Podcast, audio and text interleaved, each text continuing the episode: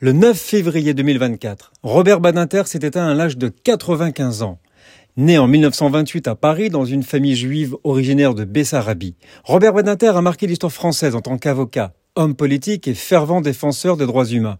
Avocat dès 1951, il s'illustre dans la défense de clients accusés de crimes graves, s'opposant à la peine capitale et plaidant pour l'humanisation de la justice. Son engagement le propulse sur la scène politique. En 1974, il devient sénateur socialiste et participe à l'élaboration de la nouvelle loi sur la justice pénale. En 1981, il est nommé garde des Sceaux par François Mitterrand.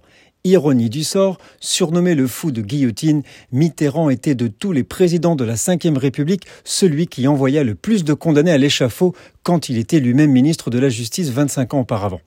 Mais l'éloquence de Robert Badinter fait basculer l'opinion publique et le Parlement. C'est ainsi que le 9 octobre 1981, la France abolit la peine capitale. Une victoire historique qui restera son acte le plus marquant de sa vie politique et un tournant majeur dans l'histoire de France. Robert Badinter était un juif à la pratique religieuse discrète mais constante. De nombreux ouvrages en témoignent. Dans Robert Badinter, une vie par Jean-Claude Casanova, un chapitre retrace l'influence du judaïsme dans ses choix. Dans le combat pour l'abolition de la peine de mort, Robert Badinter évoque les sources de son engagement et de son attachement à la foi juive.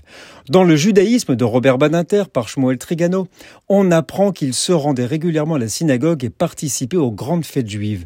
Profondément attaché à la laïcité et à la liberté de conscience, valeurs qu'il voyait comme des piliers de la République française, son héritage marqué par son humanisme et son engagement indéfectible pour la justice continuera d'inspirer les générations futures.